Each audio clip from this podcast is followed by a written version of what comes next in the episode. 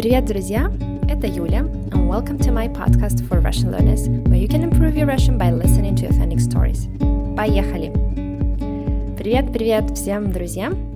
Добро пожаловать в четвертый выпуск моего подкаста, эпизод номер четыре. У меня для вас отличная новость. Я надеюсь, что вам понравится эта новость. С этого эпизода я планирую выпускать подкаст регулярно на регулярной основе.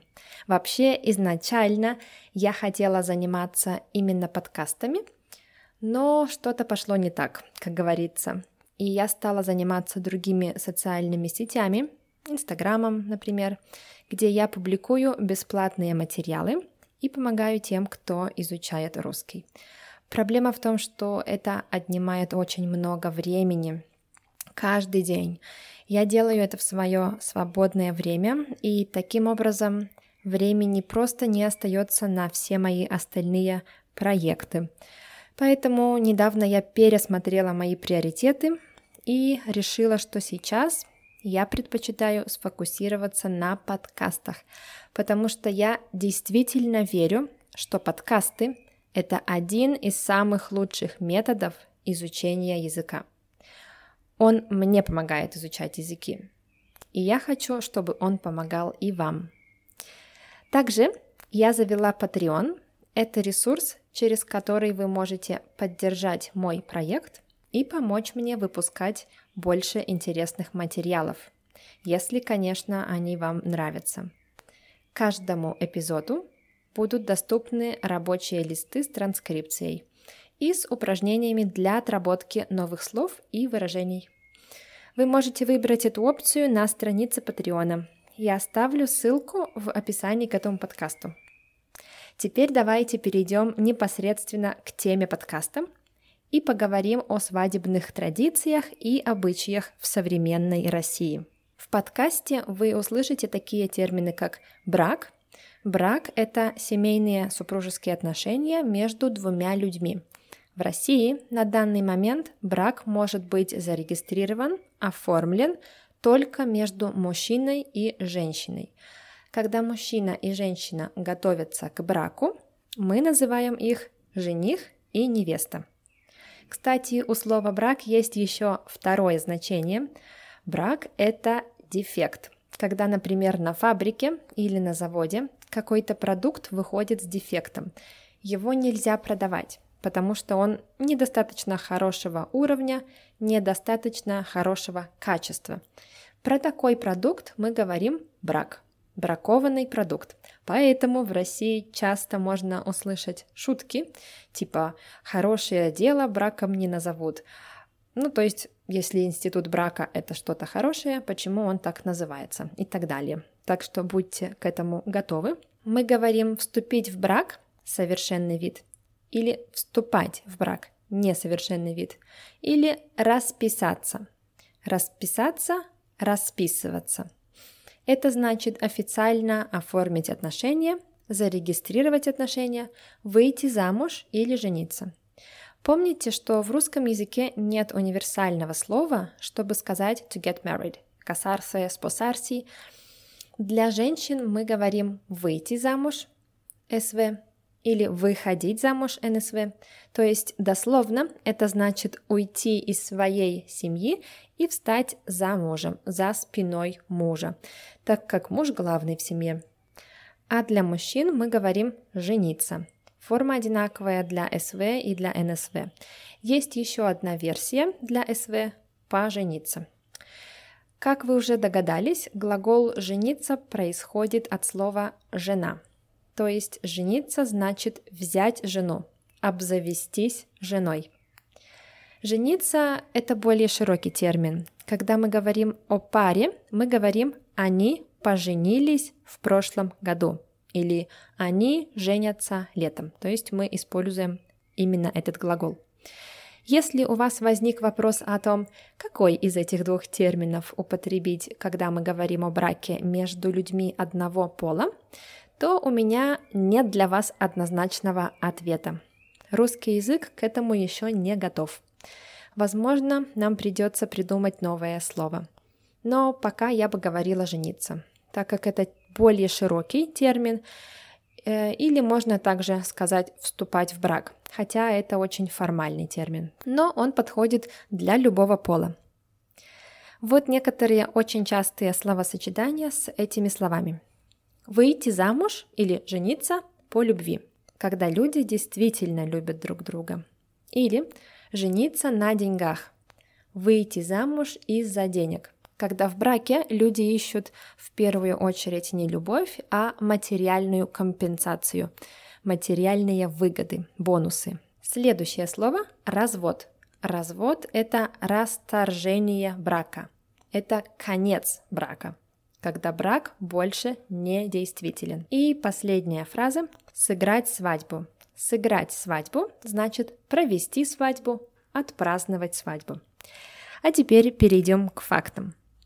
В последние несколько лет число зарегистрированных браков на тысячу жителей России составило 6 6,5 человек. То есть из тысячи человек зарегистрировали брак в среднем 6 человек. Это минимальный уровень с начала века. Для сравнения, в США этот показатель составляет 6,5 человек, в Англии 4.4 человека, в Италии 3,2 человека и в Аргентине 2,9 человека, то есть почти 3 человека. Средний возраст молодоженов, тех, кто вступает в брак, 25-29 лет – также уменьшилось количество разводов в России по сравнению с количеством 20-30 лет назад. В советское время люди женились очень рано. Но так как разводы были не очень приняты в обществе, то количество разводов было минимальным. Не потому, что браки были счастливые, а просто потому, что люди не могли оформить развод. Я думаю, что в других странах мира была похожая ситуация. В 1990 году, после распада Советского Союза и так называемой сексуальной революции, количество разводов стало расти. Люди до сих пор очень рано женились. Многие девушки выходили замуж в 18 или 19 лет, сразу после школы, Молодые люди женились в 22, в 23 года. Конечно, это очень рано для того, чтобы сделать осознанный выбор и проанализировать все за и все против. Сейчас, очевидно, люди стали более обдуманно вступать в брак, средний возраст молодоженов повысился.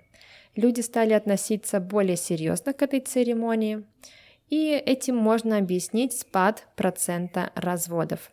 Когда пара решила пожениться – Первый шаг – это выбрать дату свадьбы и подать заявление в ЗАГС.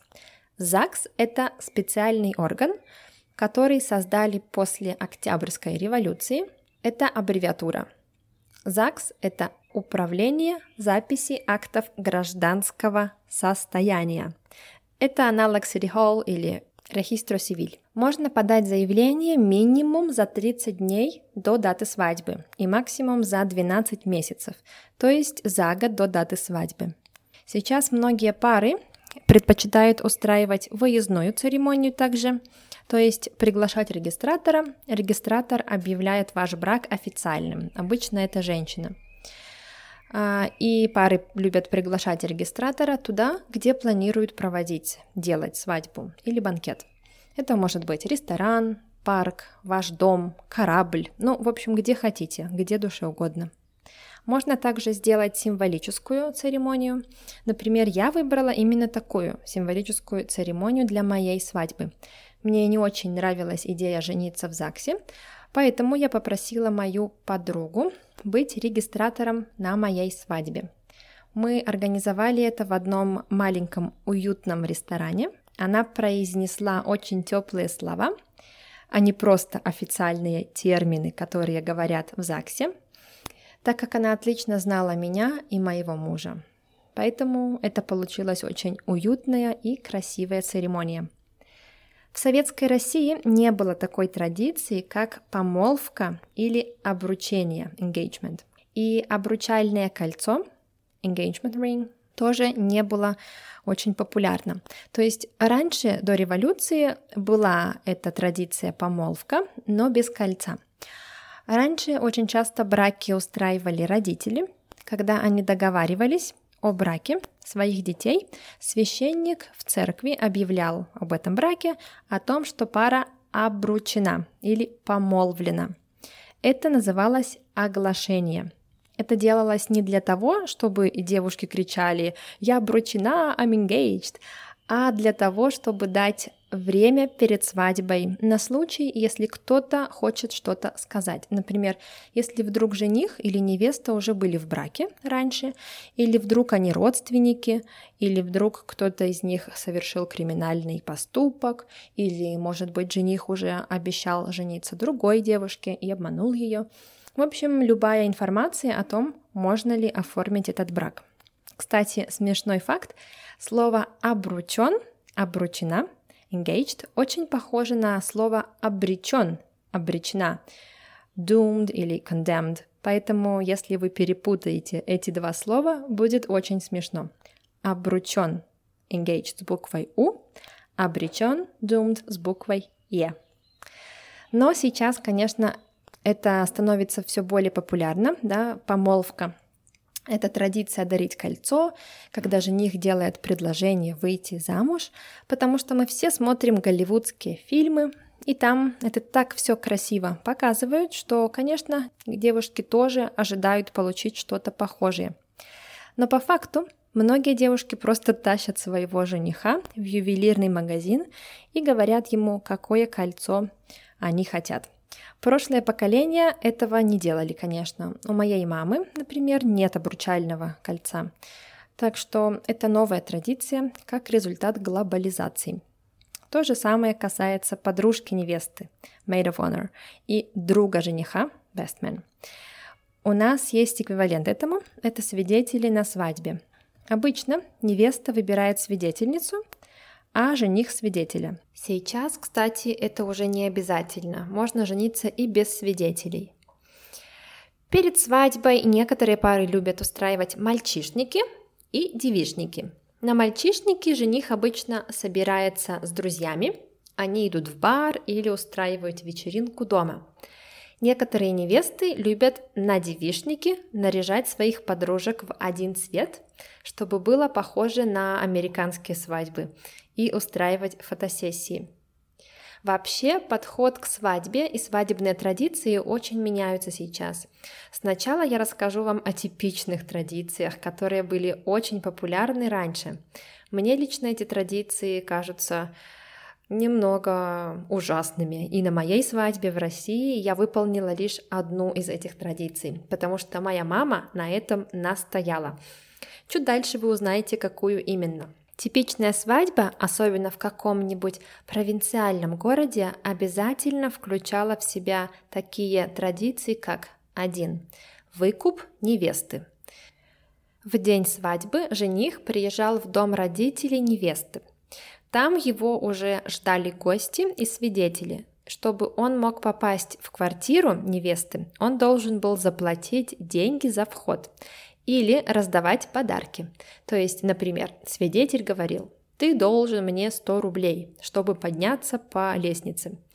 И жених должен был платить каждому, при этом каждому, кто просил у него деньги и так далее.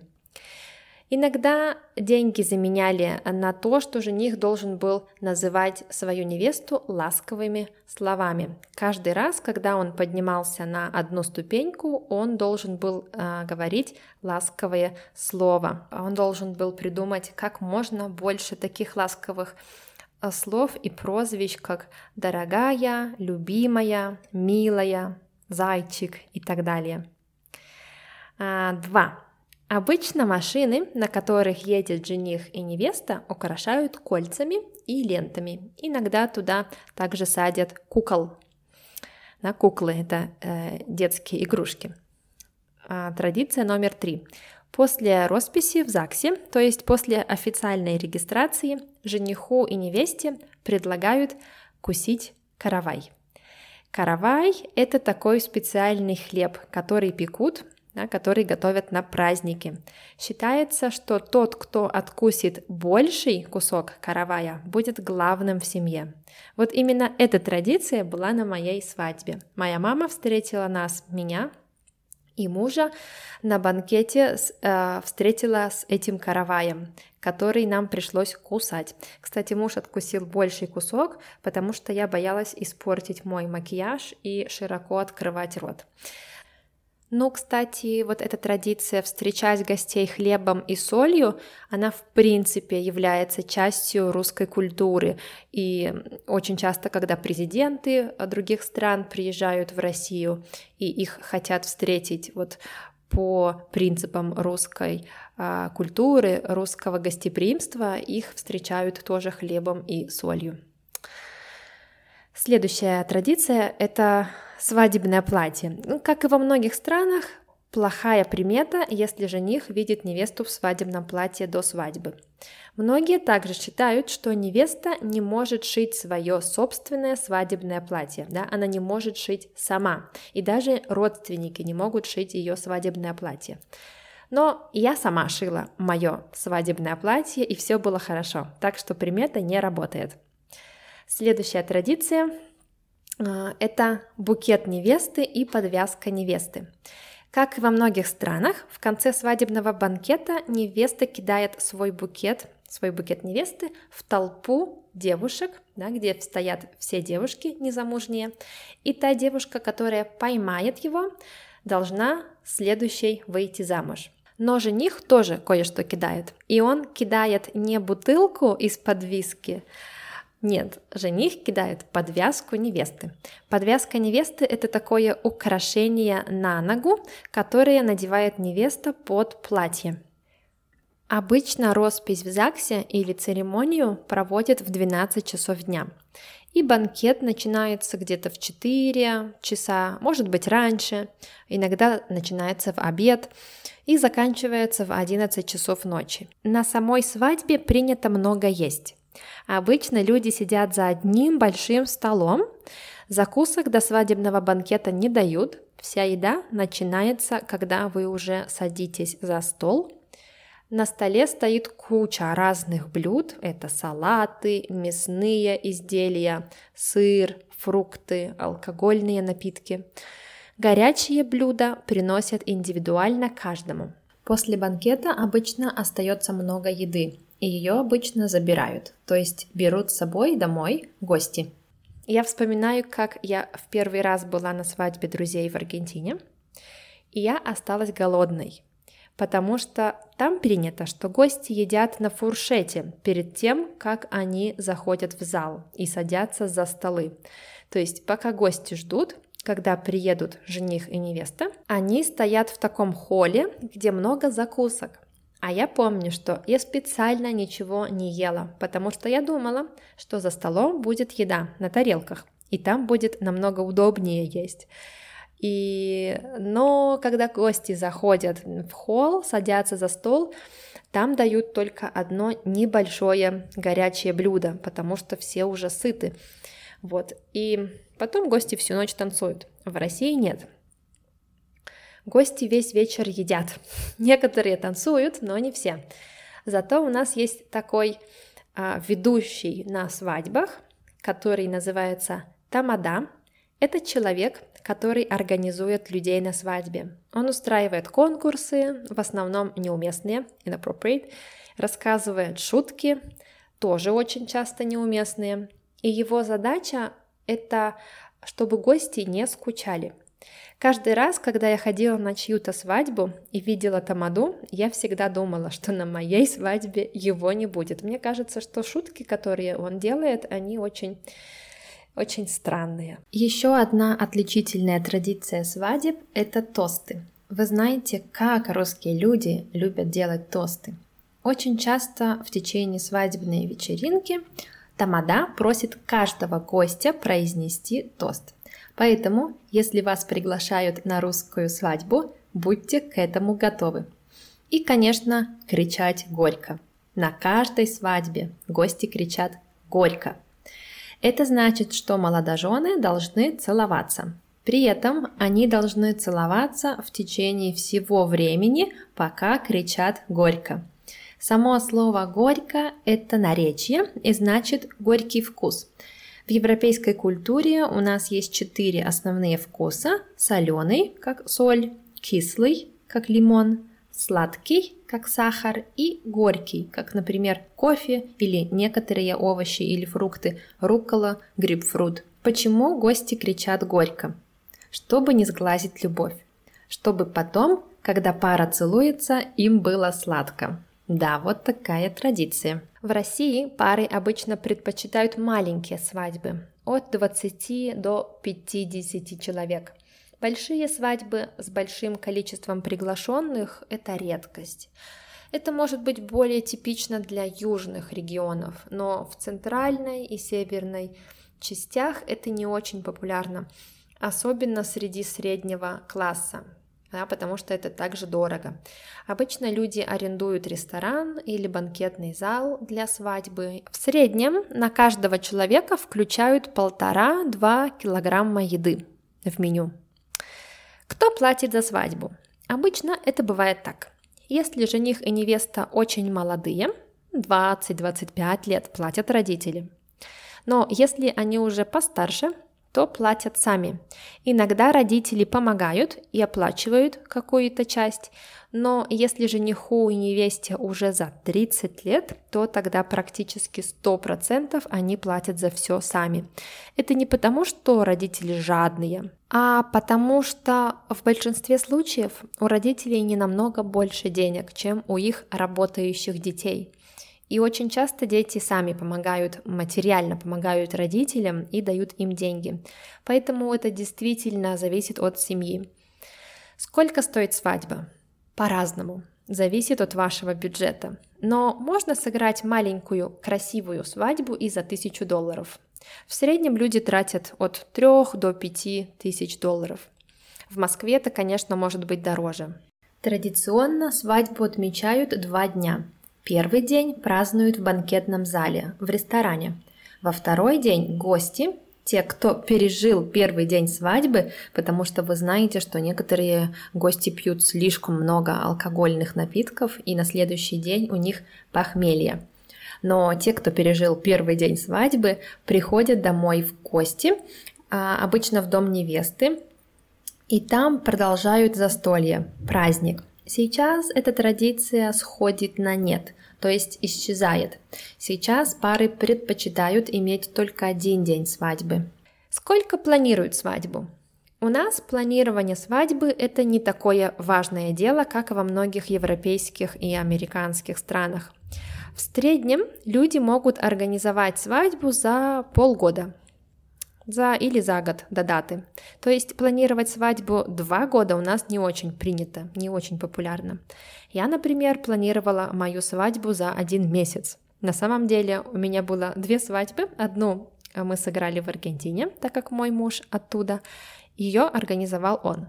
А вторую мы сыграли в России, и ее организовала я. И мне потребовался месяц, чтобы все, все устроить все организовать. Конечно, гостей мы пригласили заранее, за год где-то, но сама организация много не заняла. А свое свадебное платье, кстати, я начала шить только за неделю до свадьбы, так что я, может быть, не совсем традиционная невеста. Но я думаю, что в среднем девушки начинают готовиться покупать платья и прочие аксессуары за полгода до свадьбы. Свадебное платье – это еще одна отличительная черта наших свадеб. В России многие невесты а, до сих пор очень любят платья-торты, как я их называю. То есть это платья принцесс с такими большими-большими пышными юбками и корсетом.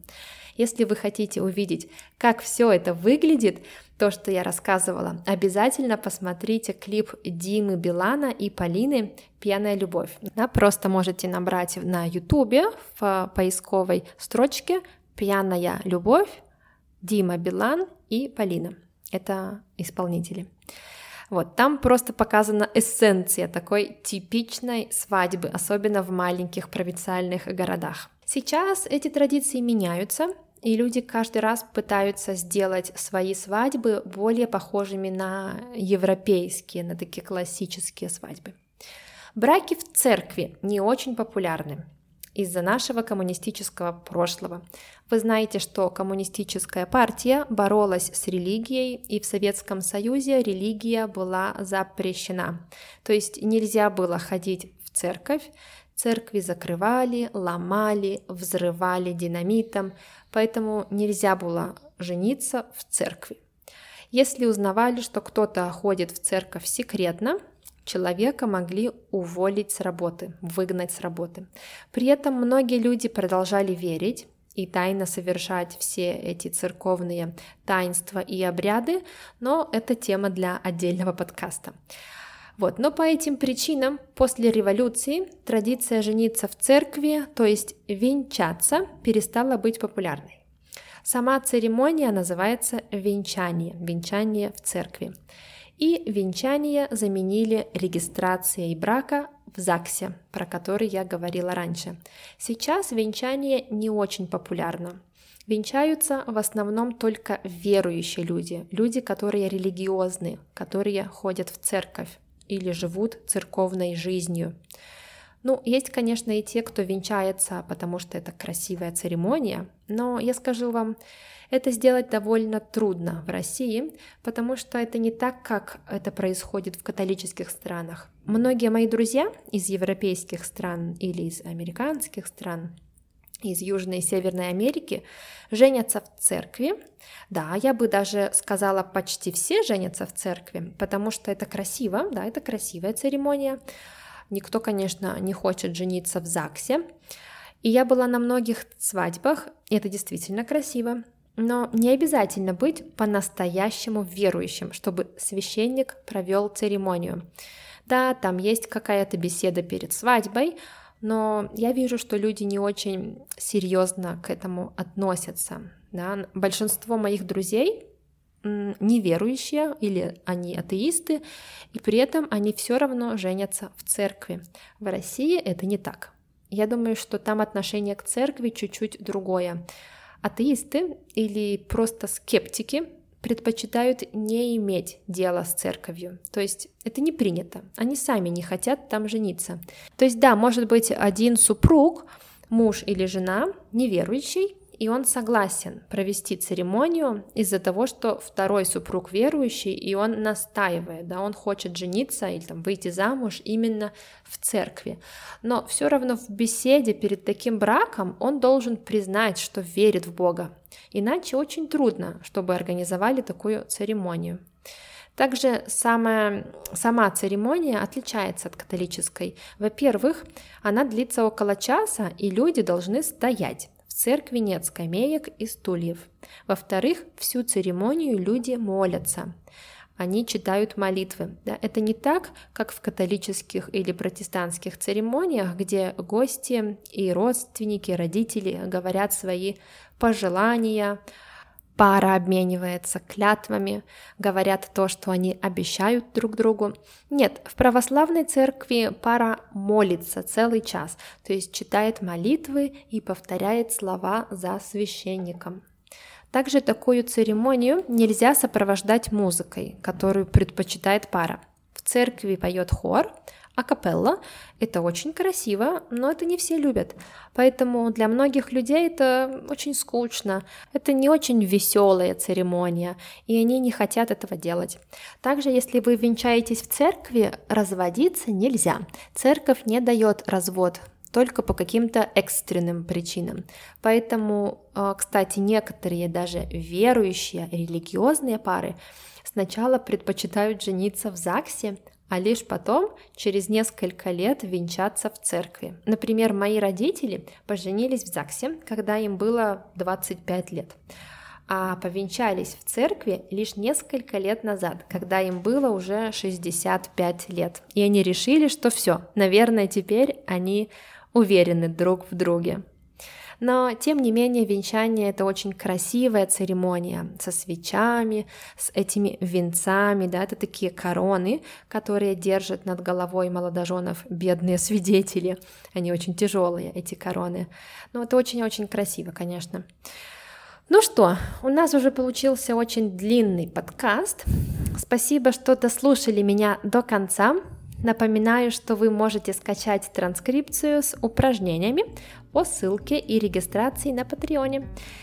Вы мне очень поможете в таком случае, но если у вас нет такой возможности, любые ваши комментарии, а, они тоже мне помогут. И как всегда, если у вас есть истории, предложения, комментарии или отзывы, пишите мне их на почту, делитесь этим подкастом с тем, кому он может быть интересен. Надеюсь, вам он понравился и спасибо вам большое. Пока!